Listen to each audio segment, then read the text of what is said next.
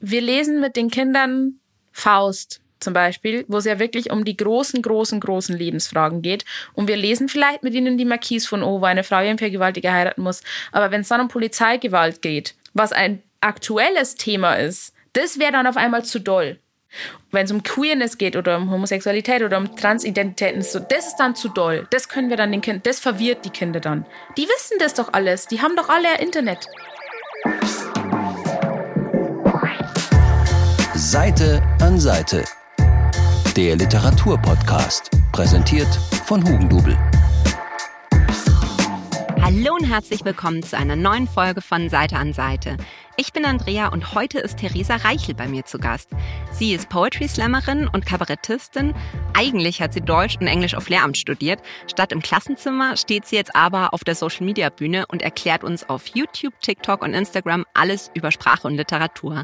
Hallo Theresa, schön, dass du da bist. Hallo. Ich freue mich auch doll. Ja, ich folge dir schon lange und ich glaube, wenn man in der Buchbubble irgendwie unterwegs ist im Internet und deinen Namen vielleicht noch nicht so auf dem Schirm hat, aber ich glaube, fast jeder hat schon mal ein Video von dir gesehen, weil du bist damit berühmt und bekannt geworden, dass du Klassiker und äh, Schullektüren so innerhalb von einer Minute runterbrichst. Und äh, das ist wirklich so von der Bibel über Faust äh, bis Twilight. Da ist alles dabei. ja, aber alle Twilight-Teile in einer Minute. Ja, und ich glaube, du hast sogar alle Harry Potter-Teile in einer Minute. Ja, das war das wildeste Video, das ich jemals gemacht habe. ich würde ohnmächtig werden wahrscheinlich. Weil du hast ja keine Zeit zum Luftholen. Ja, voll. Ich schneide es auch nicht. Das heißt, wenn ich mich einmal versprochen habe, ist vorbei. Und ich glaube, für das Harry Potter-Ding habe ich so 180 Versuche Nein. oder so gebraucht, bis das dann gestimmt hat. Und dann habe ich einen kleinen Fehler drin gehabt und das Internet hat mich zerfleischt. Oh Gott. habe ich es nochmal gemacht. Ah, du machst aber auch längere Videos, also wie zum Beispiel das von Wilhelm Tell. Das hätte auch ein eigenes Netflix-Comedy-Special sein können, wenn es nach mir gegangen wäre. Also ich habe das, glaube ich, beim Kochen gesehen und so nebenher und irgendwann mal konnte ich nicht mehr. Also großartig. Du hast ja auch schon verschiedene Kabarettpreise gewonnen und du hast auch ein Soloprogramm. Obacht, ich kann was. Und das Können kommt bei dir tatsächlich daher, dass du ja auf Lehramt studiert hast und zwar fertig und du hast dann aber dein Staatsexamen abgegeben mhm. und gesagt, ja, ich werde jetzt E-Kabarettistin. Ciao.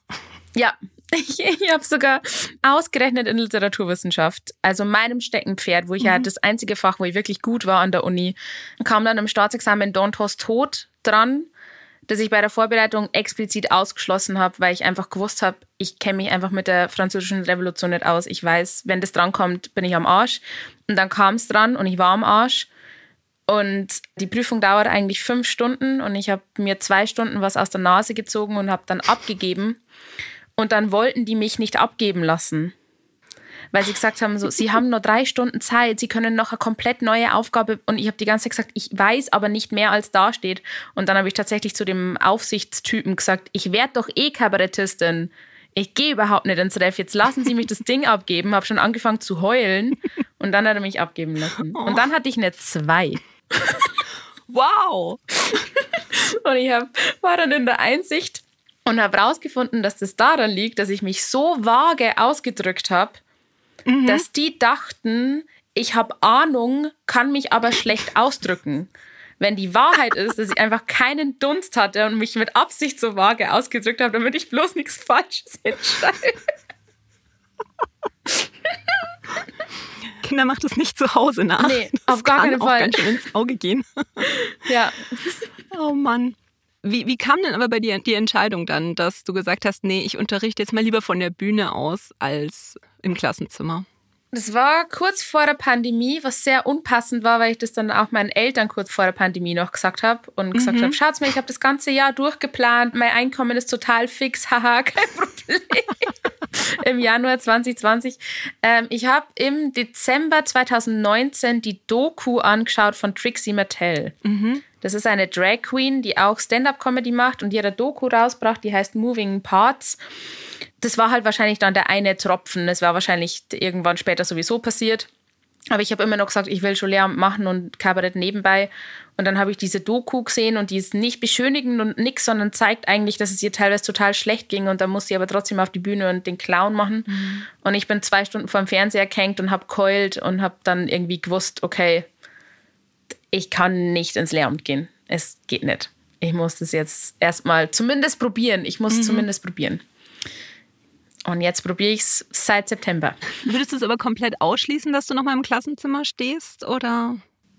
Nee. Nee. Nee. Also ich weiß nicht. Wenn ich irgendwann das Gefühl habe, ich habe öffentlich nichts mehr zu sagen oder ich habe keinen Bock mehr oder mich will niemand mehr sehen, dann ist es auch schon gut im Hinterkopf zu haben, dass ich immer noch ins Referendariat mhm. gehen könnte, wenn ich denn wollte. Ich finde ja gerade Deutschlehrer sind ja eigentlich so wichtige Personen, oder zumindest war es für mich in meinem Leben gut. Ich bin auch Buchhändlerin geworden.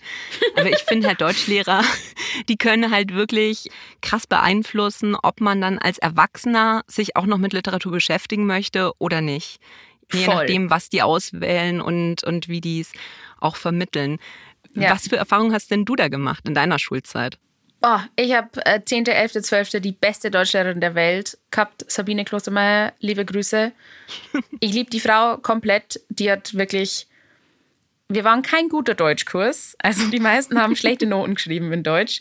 Und sie hat uns trotzdem sehr gern gehabt. Wir waren, glaube ich, ihre erste Oberstufe damals. Und sie hat wirklich Faust mit uns Szene für Szene durchgesprochen, damit alle, alle, alle im ganzen Kurs kapieren, was da pro Szene genau passiert und wieso diese Szene wichtig ist und wo die ganzen Zitate herkommen und so. Wahnsinn. Äh, unfassbare mhm. Frau. Also da war ich äh, sehr gesegnet in der Oberstufe. Ja, bei mir war es ein bisschen peinlich. Ich war so ein bisschen in meinen Deutschlehrer in der 9.10. verknallt. Oh. Und äh, der hat uns damals aber nicht so eine ewig lange Leseliste gegeben, sondern er hat uns so eine Leseliste gegeben, aber gesagt, jeder von euch sucht sich ein Buch aus mhm. und hält dann darüber Referat. Und ich habe mhm. dann halt aber die Hälfte von der Leseliste gelesen, weil ich mir dachte, oh, ich will wissen, was ihn bewegt. Na, komm. Nee, und dann habe ich halt dadurch, weil sonst hätte ich es wahrscheinlich nicht selber gemacht, aber dann habe ich halt dadurch dann so Böll und Frisch und, und auch Thomas Mann gelesen. Mhm. Und ich stelle halt fest, ich glaube, als Teenager, man ist da noch offen dafür und man liest es, glaube ich, noch so ein bisschen williger, als wenn man erwachsen ist. Aber man versteht es halt noch nicht als Teenager. Ja, das stimmt ein bisschen. Nee, ich bin trotzdem aber froh, dass ich so ein bisschen gewissen Kanon dann noch, noch in meiner Schulzeit gelesen habe. Welche Klassiker hast du denn in deiner Schulzeit gelesen, die dich da auch so beeinflusst haben, richtig? Wir haben, glaube ich, in der achten Besuch der alten Dame gelesen, was mhm. unfassbar gut ist. Ich liebe Besuch mhm. der alten Dame ganz, ganz toll. Und haben tatsächlich auch in der Klasse dann äh, darüber diskutiert, ob wir denn finden, Claire hat irgendwo auch recht damit. Wo ich in der achten schon gesagt habe, auf jeden Fall. Mhm. So, wenn das ganze Dorf dich sterben sehen will. Ich glaube, wir müssen nur für die, die es noch nicht gelesen haben. Also es geht um ein kleines Dorf in den Bergen und eines Tages kommt eben diese Claire an äh, und sagt, ja, ich habe früher hier gewohnt, ich wurde vergewaltigt, ihr habt mich verstoßen, jetzt bin ich so reich wie Krösus und ich zahle euch, wie, wie viel, ich weiß gar nicht mehr, also irrsinns viel Geld. Eine Milliarde. Eine Milliarde, wenn ihr diesen Typen umbringt. Und das ganze Dorf genau. sagt erstmal so, na, das würden wir nie tun. aber auf gar keinen Fall. Auf gar keinen Fall. Aber dann so plötzlich, uh, hast du die neue Schuhe gekauft? Und dann so, ja, schön, gell? Oder hey, ist das ein Hab Auto? Habe ich anschreiben lassen. ja, kein Problem. Und man merkt halt so nach ja. und nach, ähm, dass die im Dorf schon mit dem Geld spekulieren. Und ich ja. fand es auch ein mega gutes Stück. Und das hat der Deutschlehrer dann auch äh, als Schülertheater bei uns aufführen lassen. Das war der Hammer. Oh, geil. Wir haben das auch so halb gemacht, weil man durfte das ja gar nicht. Also Dürrenmatt ist ja sehr stressig von den Erben her. Da darf man nichts aufführen, außer man führt es genauso auf, wie es auf, wie es draufsteht. Mhm. Dann haben wir uns selber ein Stück ausgedacht, das ist ein bisschen angelehnt.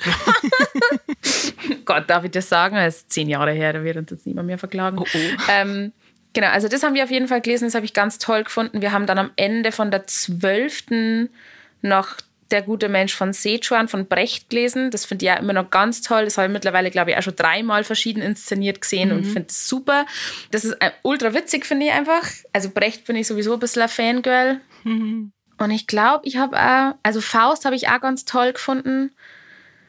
Und Maria Stewart habe ich auch. Also ich bin kein riesen Schiller-Fan. Mhm. Ich finde das meiste von Schiller nur so mittel oder regt mich sehr doll auf, weil, also ich meine, es war natürlich alles so ein bisschen Frauenfeinde, aber mhm. bei Schiller kommt schon sehr arg durch, irgendwie in Don Carlos oder so oder in Kabale und Liebe, wie doll er Frauen wirklich hasst.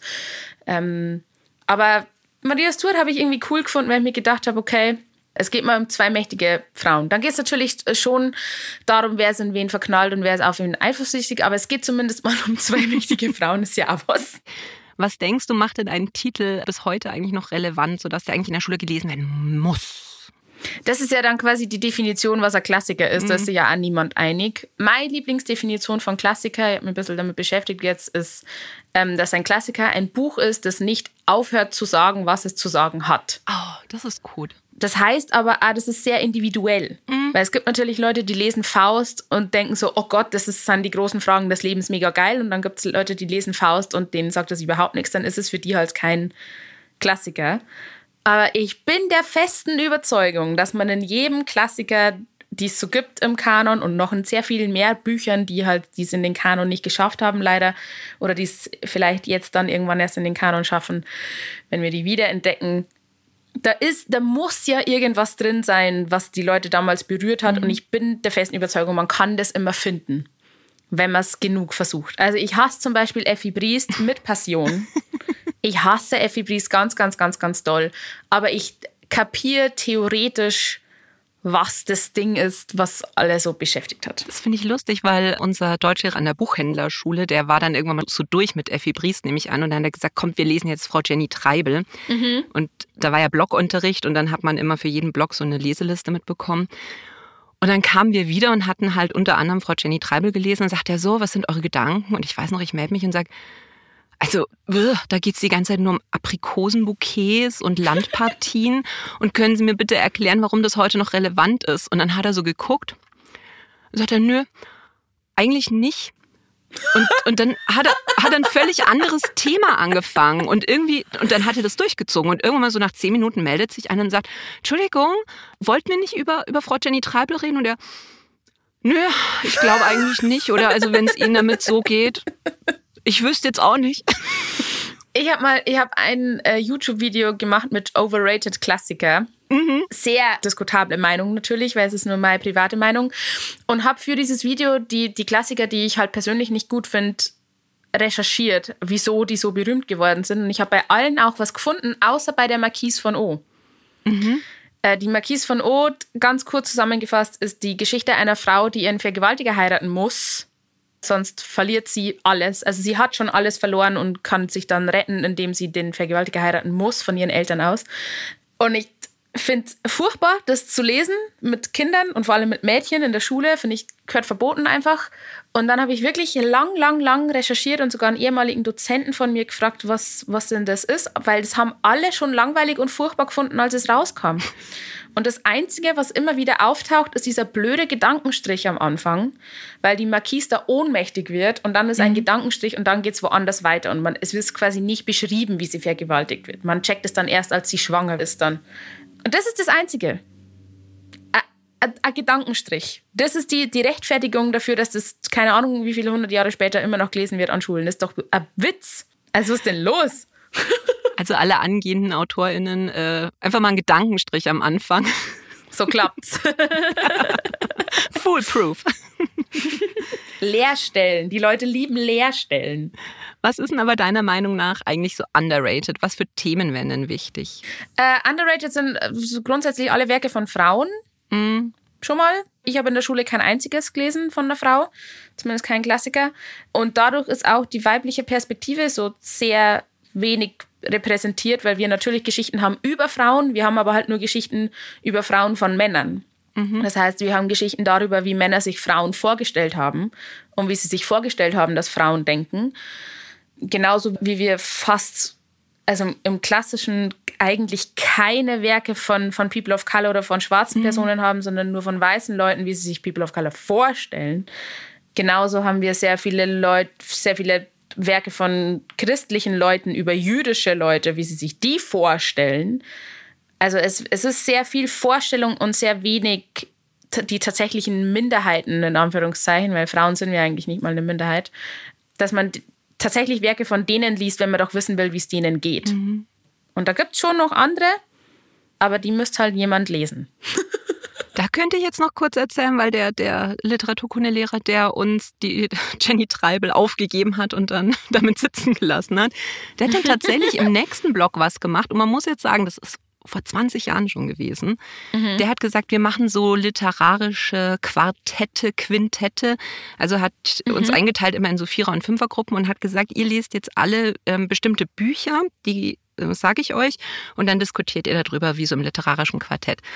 Und das waren alles afrikanische Autorinnen. Nice. Und ich meine, da ist heute ja schon der Markt, also immer noch mh, hm, mhm. relativ klein. Und da war das halt wirklich, das waren Verlage, äh, von denen habe ich bis dahin und bis heute eigentlich fast ja. noch nie was gehört.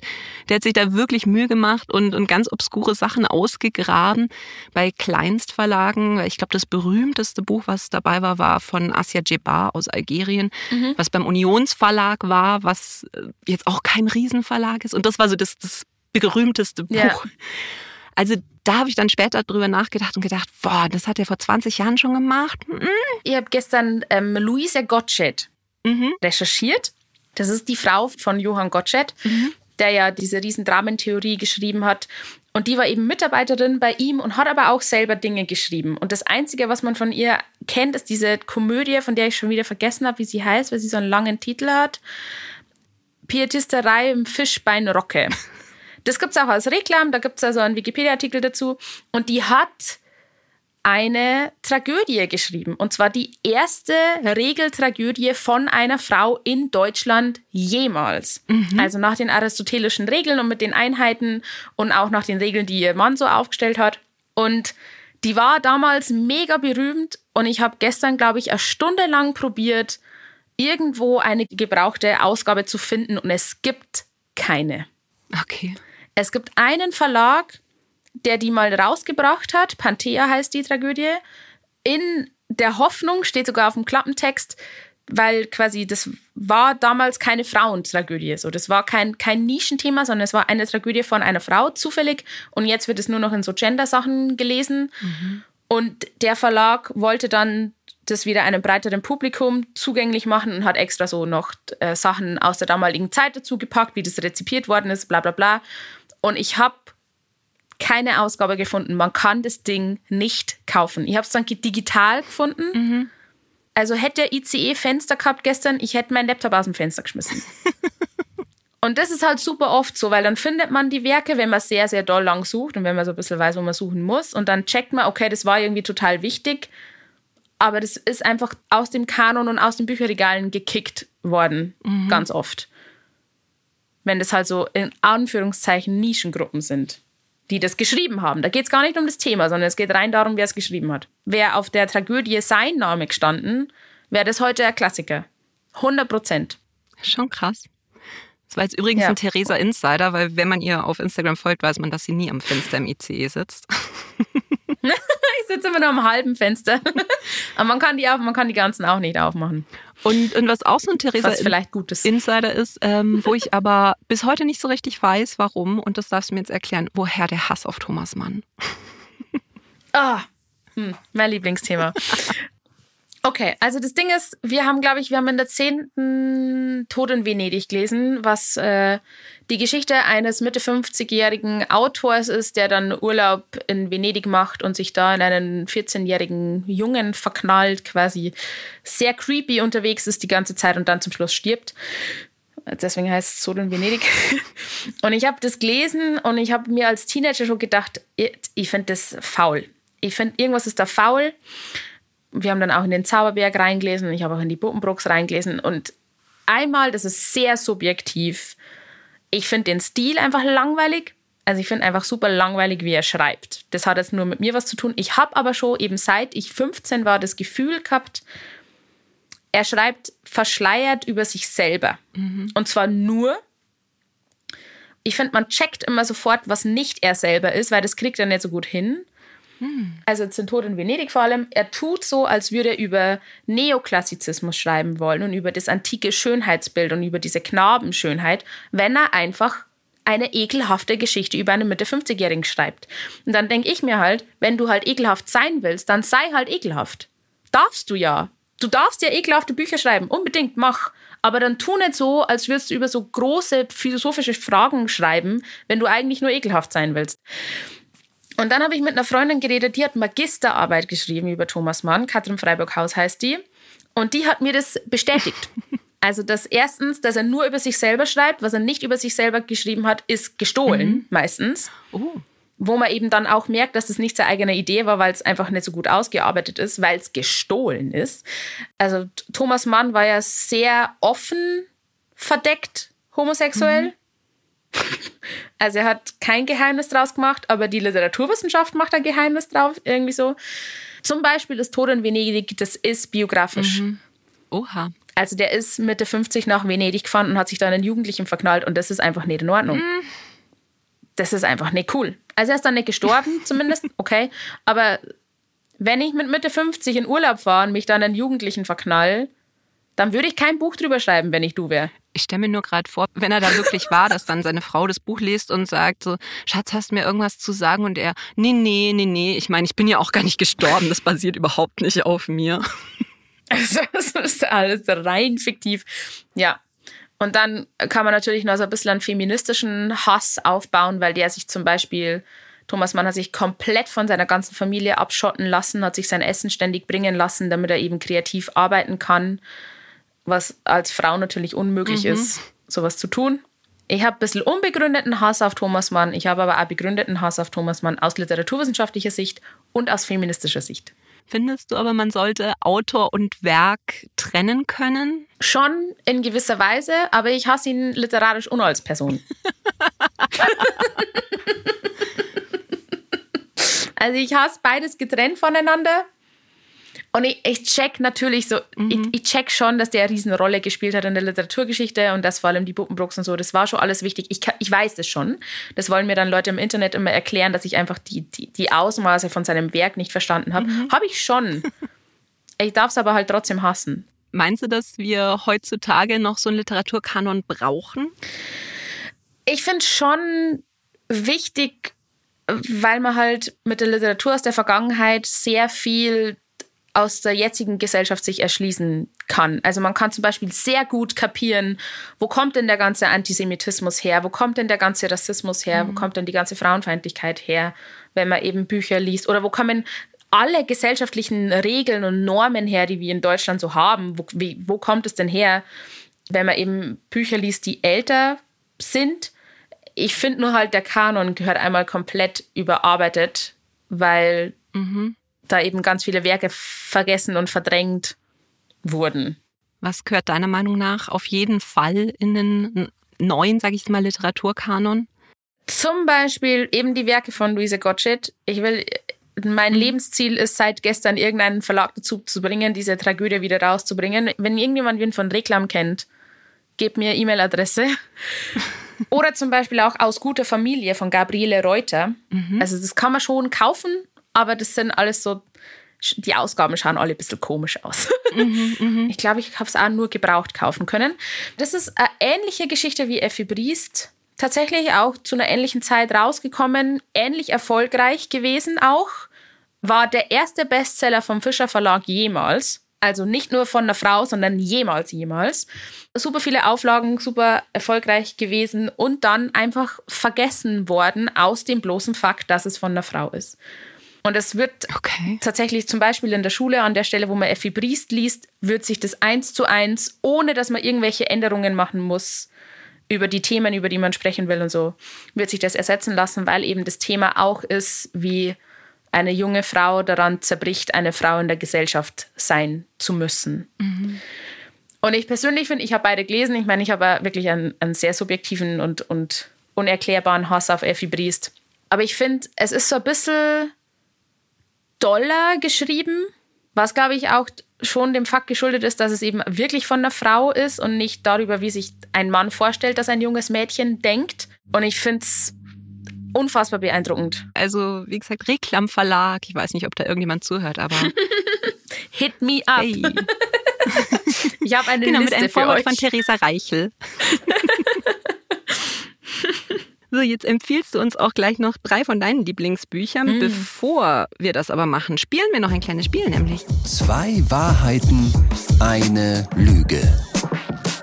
Also, ich lese dir jetzt gleich drei literarische Fakten vor, beziehungsweise zwei davon sind wahr. Eine haben wir uns ähm, erstunken und erlogen und du musst dann raten, was die Lüge ist. Okay. Also, Fakt 1. Als Victor Hugo die Trauerrede für Honoré de Balzac hielt, wurde er von einer Wespe gestochen und hatte einen allergischen Schock.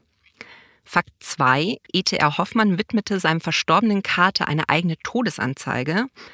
Und Fakt 3. Oscar Wilde führte in den Straßen Londons einen Hummergassi. Ich finde das alles drei sehr doll vorstellbar.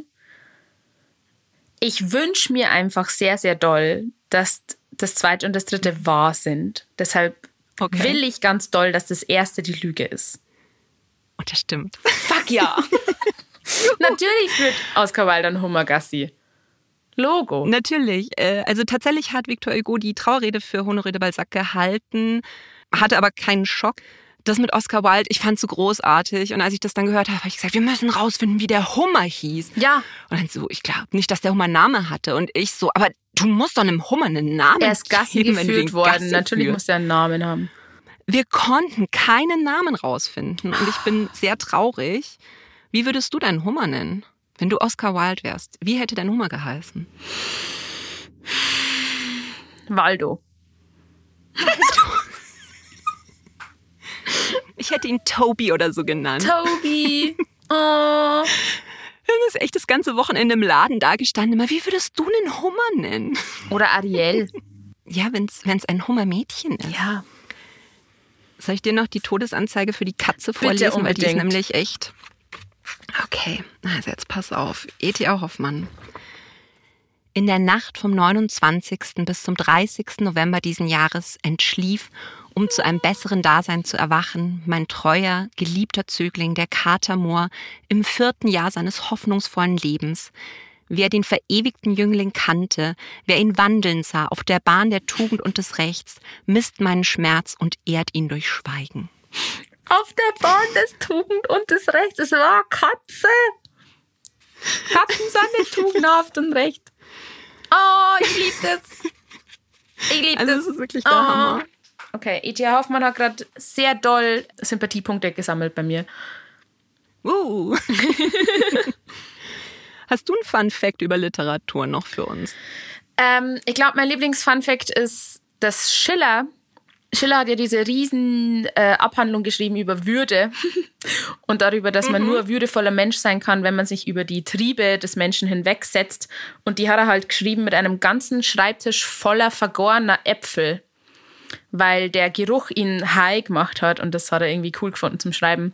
Und es ging so weit, dass Goethe ihm irgendwann einen Brief geschrieben hat und gesagt hat, so, als ich das letzte Mal bei dir zu Besuch war, habe ich fast gekotzt. Wenn diese Äpfel nicht weg sind, komme ich nie wieder. Und das finde ich halt so geil, wie dieser Typ einfach eine Abhandlung über Würde schreibt und währenddessen dann vergorene Äpfel schnüffelt, weil er nicht weiß, wie das sonst high werden soll. Ich hatte gehofft, du erzählst es, weil das hast du auch schon mal irgendwie auf Insta erzählt in so einer Story Ja. und ich fand's großartig. Ja. Du hast übrigens die letzten Wochen mein Leben verändert mit deinen äh, Fun Facts, immer auch über Sprache und so, weil du vor kurzem erklärt hast, woher dieses Sprichwort kommt. So ist auf, dann wird das Wetter morgen gut. Ja, Und es war eine Lüge. Mein ganzes Leben war eine Lüge. ja. Es ist einfach falsch übersetzt worden aus dem Plattdeutschen. Also das heißt irgendwie, oh Gott, ich kann kein Platt, aber es, das Sprichwort heißt irgendwie morgen gutes Wetter. Und das heißt, dann gibt es morgen wieder etwas Gutes zu essen und quasi nicht nochmal das gleiche aufgewärmt. Und das haben die Leute einfach falsch übersetzt. Wenn ich das gewusst hätte. Wenn ich gesagt hätte, du, Oma, ist völlig okay, du kannst mir die Knödel morgen nochmal aufwärmen oder abrösten, ist fein. Ich muss das jetzt nicht Ja. alles essen. Ah, so war ich ständig unter Druck. So, Ja. jetzt reden wir mal über drei Lieblingsbücher von dir und wir fangen mal an mit einem Buch, das auch sehr oft äh, als Schullektüre gelesen wird, nämlich The Hate You Give von Angie Thomas. Ist auch verfilmt worden, aber für alle, die es noch nicht gelesen haben und die den Film nicht kennen, erzähl doch gerne mal, worum es geht. Ähm, es ist die Geschichte von Star. Und die wohnt in einer ärmlichen Gegend, in der fast nur People of Color und schwarze Leute wohnen. Und geht aber auf eine Schule in einem weißen Viertel und auf so eine Privatschule, weil ihre Eltern eben wollen, dass sie ein bisschen sicherer ist an der Schule. Und dann wird ihr Kindheitsfreund von einem Polizisten ermordet. Und sie will am Anfang sehr, sehr doll, dass niemand das weiß, dass sie da dabei war. Und dann findet sie quasi während der Geschichte ihre Stimme und merkt, dass sie sich stark machen muss für sich selber und für andere. Und es ist einfach wahnsinnig beeindruckende Geschichte und zeigt, glaube ich, wie doll der Unterschied doch ist, wenn man als weiße Person oder als schwarze Person aufwächst und worüber wir uns mhm. überhaupt keine Gedanken machen müssen und aber People of Color schon. Und es ist auch mhm. einfach sehr witzig zwischendurch. Es ist ein Jugendbuch, es ist nicht wahnsinnig schwer zu lesen. Ich glaube, man kann auch gut das mit so 16, 17 auf Englisch lesen. Es ist nicht super schwer sprachlich, aber es ist einfach sehr beeindruckend für mich als weiße Person zumindest, das zu lesen. Und einfach sehr wichtig, dass es Jugendbücher gibt, die so erfolgreich sind, wo es nicht um weiße Leute geht. Weil davon haben wir echt genug eigentlich. Ja, das ist 2017 rausgekommen. Ich habe es tatsächlich gleich, als es rauskam, auf Englisch gelesen. Ich mhm. wüsste heutzutage gar nicht mal mehr warum, weil da war doch dieser Hype nicht da. Ich fand, glaube ich, einfach das Cover irgendwie cool. Ja. Und ja. Ähm, das hat er, glaube ich, sofort irgendwelche Preise gekriegt. Ja, ja. Ähm, genau. Nee, und auf jeden Fall, ich habe dann aber, also kurz nachdem ich das gelesen habe, waren dann tatsächlich so, ich weiß nicht, zwei oder drei Fälle in den USA und ich dachte mir, oh mein Gott, das folgt ja wirklich genau dem Skript von diesem Buch. Mhm. Also, dass man halt mhm. sagt, ja, okay, da wurde jetzt jemand erschossen, dann ist erstmal so, oh Gott, wie konnte das passieren? Dann ja. sagt man, ja, der Polizist hat halt ja Angst, weil der hatte vielleicht irgendwas in der Hand und dann genau. kam so Victim Blaming, ja, aber der hat doch auch, weiß nicht, irgendwann mal einen Strafzettel gekriegt und das ist ja dann schon. Ja. Und, und dann gibt's Proteste und dann gibt's Verhandlungen und dann gibt's einen Freispruch. Und das war halt wirklich, das waren zwei oder drei Fälle, ziemlich gleich nachdem ich das Buch gelesen hatte. Und ja. da wurde mir bewusst, okay, das ist jetzt nicht das erste Mal, dass sowas passiert. Sonst hätte Angie Thomas da nie drüber geschrieben. Aber mir als ja. weiße Person ist, ist gar nicht bewusst gewesen zu diesem Zeitpunkt, was da so der Ablauf in dieser Zeit zumindest auch war. Inzwischen ja. hat sich ja auch ein bisschen was geändert durch äh, Black Lives Matter. Ja. Ja, also es, nicht, es, kommt nicht immer der Freispruch. Es war echt so ein Eye-Opener für mich, definitiv. Also, das ist das, was ich vorher gesagt habe. So, man kann natürlich über alle Ismen, Rassismus, Sexismus, Ableismus, man kann über das alles Sachtexte lesen und theoretisch kapieren, was passiert, aber wir brauchen die Geschichten mhm. der Leute. Weil nur das diesen emotionalen Zugang schafft, den man braucht, finde ich. Und weil er zum Beispiel das Buch wahrscheinlich sehr viele schwarze Leute auch davor bewahren kann, dass weiße Leute sie ausfragen über sowas und sie retraumatisieren, sondern man kann mhm. einfach das Buch rüberschieben und sagt so, wenn du das liest, kannst du so annähernd kapieren, in was wir leben müssen. Glaubst du, dass so fiktionale Texte auch dann letztendlich gesellschaftliche Veränderungen bewirken können? Ich denke schon. Mhm. Ich glaube schon, dass The Hate You Give was gemacht hat ich glaube schon, dass das was bewirkt hat. Und vor allem, wenn das jetzt auch an Schulen und so gelesen wird, auch in Deutschland, kann das schon was reißen, mhm. glaube ich. Ich finde es sehr spannend, weil in den USA ist es tatsächlich sogar in einigen Schulen inzwischen verboten worden, weil da äh, Schimpfwörter und halt wegen der Polizeikritik drin sind. Ja. Wie geht's dir, wenn du, wenn du sowas hörst, dass solche Themen dann auch ähm, von Jugendlichen ferngehalten werden sollen? Ich wünschte, es würde mich mehr wundern. Ich wünschte, ich könnte noch über, über irgendwas geschockt oder entsetzt sein, aber ich kann es nicht mal mehr. Es ist echt so. Also du hast, ihr habt es nicht gewusst, du hast es gerade gesagt und ich war so, ja klar. Natürlich haben die das verboten. Logisch haben die das verboten. Ja, ich finde es so lustig, weil, also ich habe ja einen äh, 15-jährigen Sohn und der hat immer so ungern gelesen und mhm. durch The Hate You Give ist er dann aber plötzlich so zum richtigen Lesejunkie fast geworden, weil wir dann oh. festgestellt haben, ja, weil wir festgestellt haben, dass halt so diese, ich sage jetzt mal in Anführungszeichen, Problembücher, mhm. also was gibt's denn da alles noch so? Ja, wir Kinder vom Bahnhof Zoo oder Train Kids mhm. und solche Sachen, mhm. dass das das ist, was ihn total anspricht. Und dann haben wir mal so eine Liste gefunden von Büchern, die in den USA zum Teil verboten sind an den Schulen. Und er hat festgestellt, hey, Ein paar meiner Lieblingsbücher stehen auf der Liste und jetzt liest er einfach den Rest von der Liste so durch. Jetzt hat er den gut. Sommer äh, Maus und Wer die Nachtigall stört gelesen Mhm. und denkt mir, also das ist tatsächlich ist diese Auswahl der zensierten Bücher in den USA immer so sein. Ah, ausgezeichnet, dann muss es ein gutes Buch sein. Oh Gott. Das ist ein bisschen traurig, aber auch ein bisschen lustig. Schon.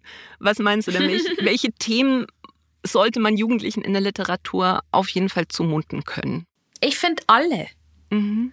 Ich bin auch der sehr starken Meinung, dass Jugendlichen zu wenig zugetraut wird, dass sie zu wenig, braucht man allein Fri- Fridays for Future anschauen, wo ihnen ständig vorgeworfen wird, ihr wisst doch gar nicht, für was ihr da demonstriert und ihr wisst doch gar nicht, was abgeht.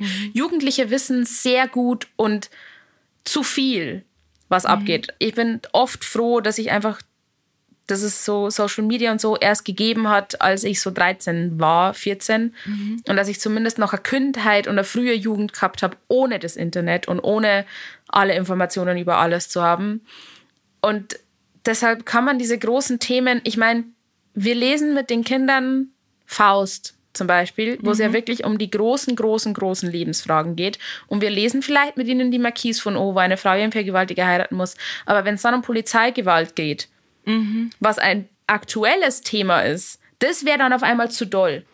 Das geht dann auf einmal, da müssen wir dann auf einmal die Kinder schützen. Oder wenn es um irgend, wenn es um Queerness geht oder um Homosexualität oder um Transidentitäten, so, das ist dann zu doll. Das können wir dann den Kindern, das verwirrt die Kinder dann. Die wissen das doch alles. Die haben doch alle Internet.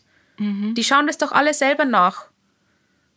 So, wir können ihnen die, die Gelegenheit geben, mit Personen, die sie vielleicht mögen oder die vielleicht mehr, mehr theoretisches Wissen über das haben, darüber zu sprechen. Das ist unsere Aufgabe als Erwachsene, dass wir den Kindern eine Plattform geben, sich darüber zu unterhalten und ihre Emotionen irgendwie loszuwerden. Wissen tun die das eh alles.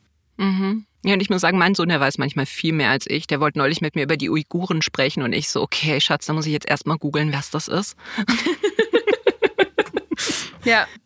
Also ich finde, wir können das der Jugend nicht zumuten, ist ein komplett fadenscheiniges Argument, das meistens zum Hintergrund hat, dass sich die Erwachsenen nicht damit beschäftigen wollen. Na, und vor allen Dingen jetzt, wo du es sagst, ja klar, wenn, wenn man sagt, bei Faust wird ein Teenager geschwängert. Ja. Markise von O und sowas. Man sagt, ja, stimmt, nur weil da Goethe draufsteht, sagt man, okay, das hat jetzt so, äh, weiß ich nicht, den, den pädagogischen Stempel. Ja. Die ganzen Klassiker sind Mord und Totschlag. Oder auch zum Beispiel, keine Ahnung, dann wird in der Schule ähm, ähm, die Leiden des jungen Werther gelesen. Das war Belletristik, als es rausgekommen ist. Das war ein- fast ein Groschenroman. Also das war, da werden mich jetzt sehr viele Literaturwissenschaftlerinnen hauen, wenn ich das sage, aber das war vom, von der Sensationsgier und von, von dem Schock her ähnlich wie bei uns Fifty Shades of Grey, als das rauskam. Oh. Das kann man Hallo. vergleichen. Also das ist nicht rausgekommen und die Leute waren so, oh mein Gott, das ist die höchste Literatur, die ich jemals gelesen habe. Auf überhaupt nicht. Das ist einfach nur der zeitliche Unterschied und dass die Sprache sich jetzt schwerer liest. Deswegen, ich werde sehr wütend, wenn Leute sagen, was ist denn mit den Kindern? Man kann das doch den Kindern, doch, für Kinder ist es kein Problem. Du willst einfach nur vertuschen, dass du ein Problem hast. Jetzt hatten wir so schwere Themen, jetzt nehmen wir uns noch zwei Wohlfühlbücher vor, oder? Ja, Ja. Und das erste, das ist auch ein totales Lieblingsbuch von mir. Das ist, was man von hier aus sehen kann, von Mariana Lecki. ah, Das sieht man jetzt nicht, wie wir uns beide die Herzen halten. Das ist echt mein absolutes Wohlfühlbuch. Ich glaube, ich lese es so ungefähr einmal im Jahr. Wenn zu viel Welt passiert, einfach, dann lese ich das Buch wieder und heul so ein bisschen und dann geht's mir besser. Es ist die Geschichte von so einem kleinen Dorf im Westerwald und es geht um die Luise und die hat eine Oma, die Selma und immer wenn die von einem Okapi träumt, dann weiß sie, dass in diesem Dorf innerhalb der nächsten 24 Stunden jemand sterben wird. Und dann Ja. fängt das Buch schon mal damit an, dass sie eben so einen Okapi-Traum hat und dass das natürlich im Dorf durchsickert und wie die alle reagieren. Also wo die dann sagen, okay, wir müssen hier noch einen Mord planen oder sie gestehen sich ihre Liebe oder ihre Seitensprünge, schreiben Ja. irgendwelche vernichtenden Briefe und am nächsten Tag stehen sie dann vorm Postkasten, wenn der Postbote kommt und sagt, ah, ich bräuchte meinen Brief mal bitte wieder. Ja. Und es ist so fast, es ist nicht Fantasy, aber es ist fast ein bisschen geschrieben wie eine Fabel. Es hat ich. so einen magischen Realismus, der einem genau. aber auch erst so mit der Zeit irgendwo Ja. bewusst wird. Also bei mir war es Genau. tatsächlich, dass man sagt, okay, ja, gut, die träumt halt von einem Okapi. hm. Aber es passieren auch noch andere Dinge. Mir wurde eigentlich erst zum Schluss so ein bisschen bewusst, so, oh, da ist Ja. doch ein bisschen mehr Magie versteckt, als man Ja. äh, am Anfang denkt, weil man verfolgt dann die Luise auch und, und eben wie sie eine Buchhändlerausbildung macht, sehr sympathisch. Und wie sie halt dann sich in einen buddhistischen Mönch verliebt und alles. Also es ist wirklich eine, eine wahnsinnig schöne Geschichte. Ja. Und ich habe so geflennt. Ich habe dreimal geflennt beim Buch. Ja. Und dann bin ich irgendwie abends essen gegangen und saß dann so da mitten im Restaurant. Und dann habe ich gesagt, ich habe so ein schönes Buch gelesen. Und dann habe ich irgendwie angefangen von dem Buch zu erzählen. Und das war dann das vierte Mal. Ich bin nämlich mitten. Und das war wirklich der, der Platz mitten im Restaurant. Und ich bin einfach nur komplett in Tränen ausgebrochen. Also wenn du diese Szene wie äh, Harry und Sally mit dem Orgasmus, so war ich, aber mit Ja. einfach einem Heulkrampf. Und alle haben mich halt Ja. nur angeschaut. Ich, es ist einfach so schön.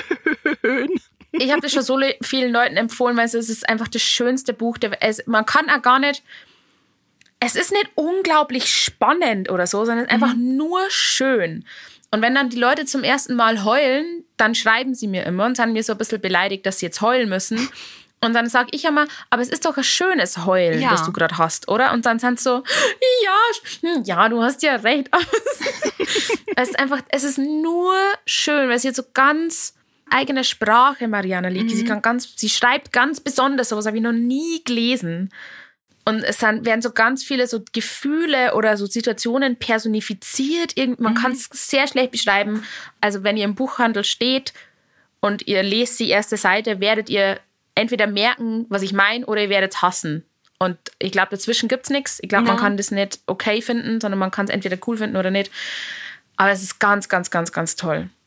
Ich glaube wirklich, ich habe es schon dreimal, viermal gelesen und bestimmt schon fünfmal als Hörbuch angehört zum Einschlafen. Na, aber das ist tatsächlich auch das mit dem Stil, ähm, was ich im Laden oft mitkriege, weil ich empfehle das wahnsinnig gern und dann habe ich Kunden, die es schon gelesen haben und Mhm. die sagen entweder, boah, ja, das ist so, so, so, so toll oder so, ach, nee, da habe ich nach zehn Seiten aufgegeben, weil mir der Stil einfach nicht Ja, gefällt. damit kann ich gar nichts anfangen. Mhm. Aber, Äh, Da gibt es wirklich keinen Mittelweg. nee, also, aber für dich, was sagt die Deutschlehrerin zu dem Stil? Als verhinderte Deutschlehrerin. Wirklich einfach sehr special. Also ich will, ich will jetzt nicht zu viel rein spoilern oder so, aber ich habe auch die beiden anderen Romane noch gelesen, die sie rausgebracht hat. Und da ist es ähnlich. Und es hat eben alles so diesen bisschen fabelartigen Charakter, dass es zum Beispiel einzelne Figuren gibt, die einfach keinen Namen haben. Also gibt es halt den Optiker und den Einzelhändler. Und das gehört da irgendwie alles dazu. Das ist alles so eine total in sich geschlossene Welt, die mit der echten gar nicht unbedingt was zu tun hat, aber auch nicht Fantasy ist. Es hängt irgendwie so dazwischen. Ist ganz, ganz, ganz, ganz toll. Kriege ich cute Aggressions bei dem Buch. Ich musste beim Lesen tatsächlich immer so ein bisschen an das Dorf von meiner Oma denken, weil meine Oma ist in, so einem ganz kleinen Dorf, hat die gelebt und wir haben die jedes zweite Wochenende Mhm. besucht. Und ich weiß nicht, du, du kommst ja auch aus so einem ganz, ganz kleinen Dorf. Ich finde, Ja. so Dörfer, die haben so ein bisschen doch ihre eigenen Dynamiken. Hast du das auch in dem Buch Ja. wiedererkannt? Ja, und es, es ist einfach so. Also alle Leute im Dorf wissen immer sofort alles. Und wenn du einmal Händchen halten mit jemandem durchs Dorf gelaufen bist, dann wird morgen gefragt, wann denn geheiratet wird und so. Das, das stimmt schon. Mit welcher Figur hast du dich denn am meisten identifiziert in dem Buch?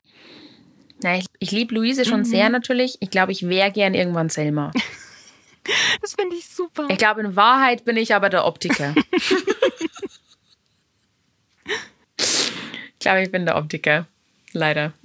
Um das zu verstehen, müsst ihr jetzt einfach schnell in die Buchhandlung rennen und euch das Buch äh, holen. Ja. Und entweder ihr hasst es oder ihr liebt es. Sorry. ja. Und dann könnt ihr mal schreiben auf Instagram und sagen, du bist wirklich der Optiker. Und dann werde ich sagen, ja. Stimmt.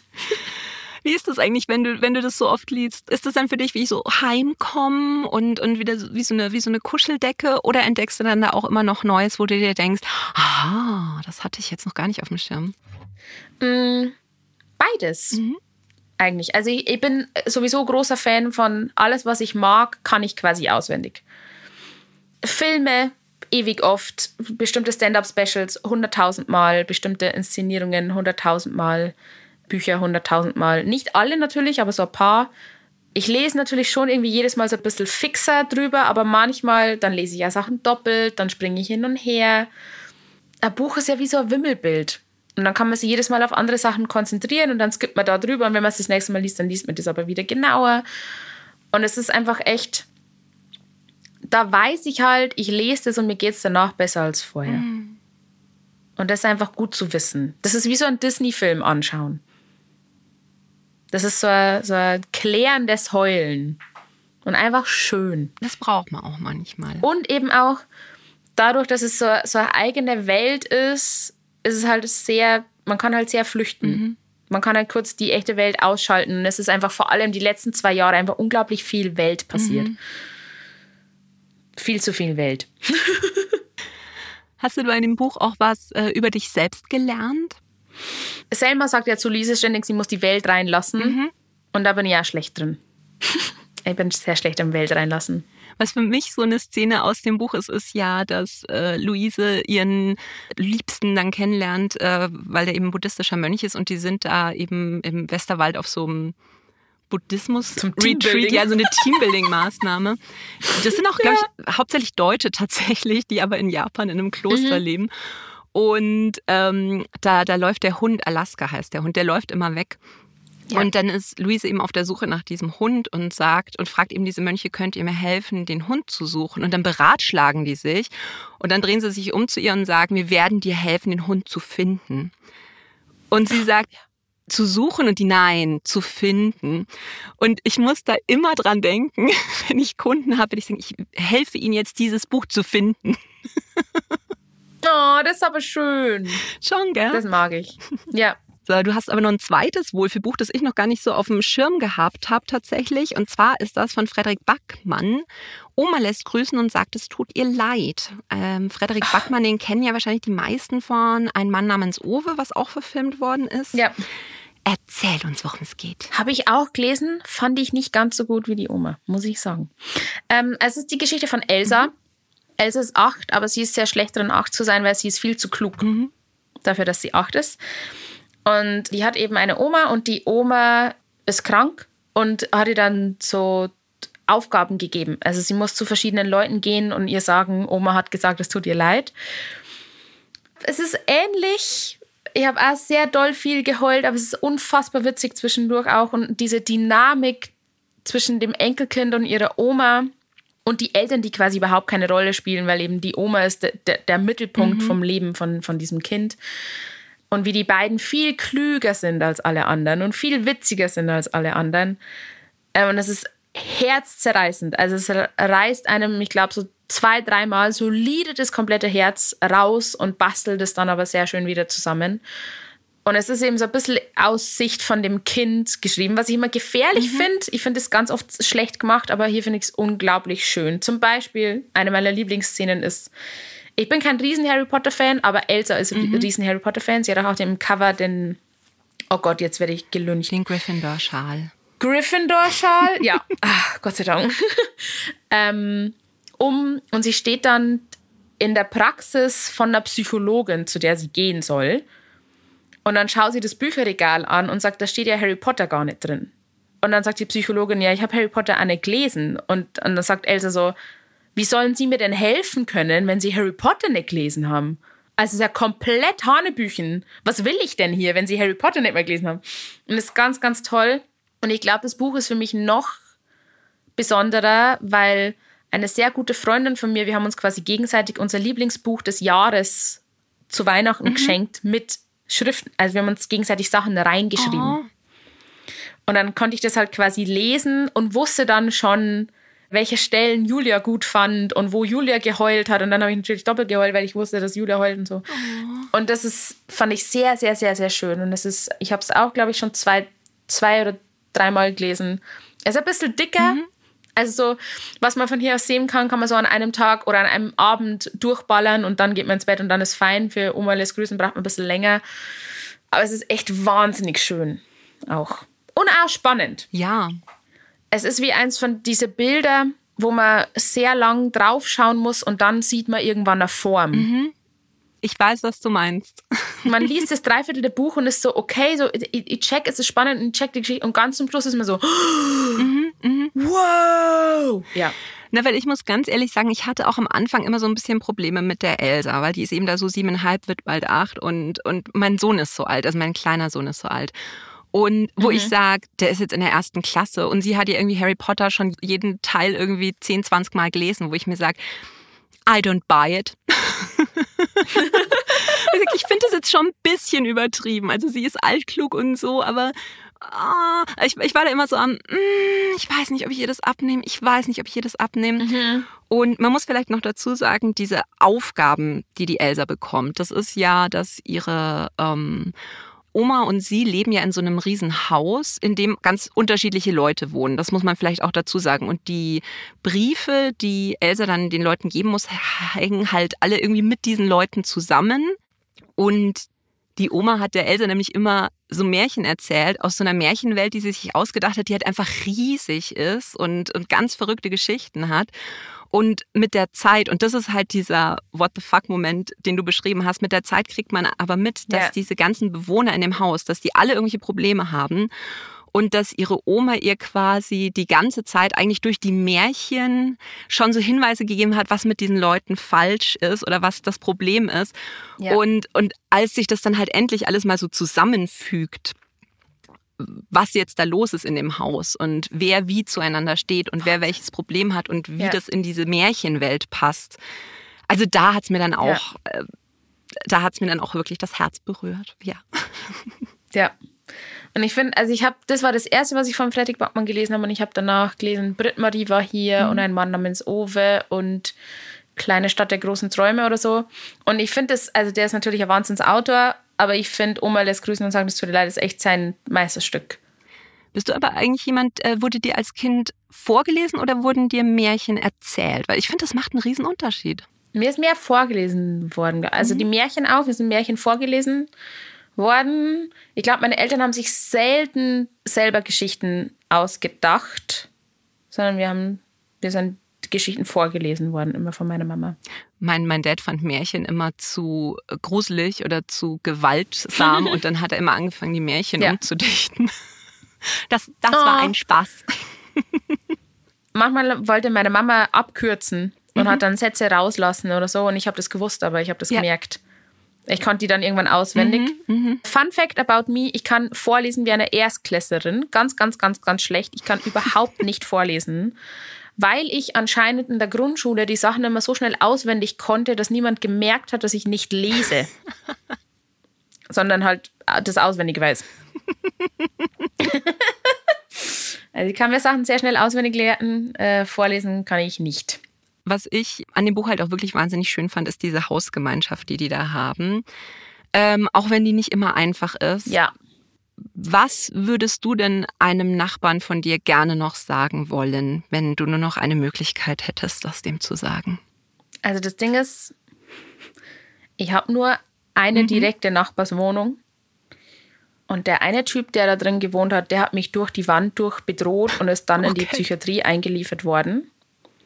Und der zweite ist irgendwann von der Polizei abgeholt worden, weil er Meth gemacht hat in der Wohnung. In was für einer Gegend lebst du, Theresa? Das sind so Gewerkschaftswohnungen. Wir haben so einen Spielplatz in der Mitte, da wohnen total viele Familien, total viele Kinder. Aber halt diese eine Wohnung neben mir hat wohl jetzt zu so einem Sozialprojekt gehört oder so. Die haben einfach sehr Pech gehabt mit den Leuten, die da gewohnt haben. Äh, ich habe denen aber beiden tatsächlich gar nichts zu sagen. ja, jetzt mal kurz so gemein sein darf. Die kriegen auch bei der Hilfe jetzt so, die, die sitzen jetzt nicht auf der Straße, sondern die kriegen bei der Hilfe, die sie brauchen auch.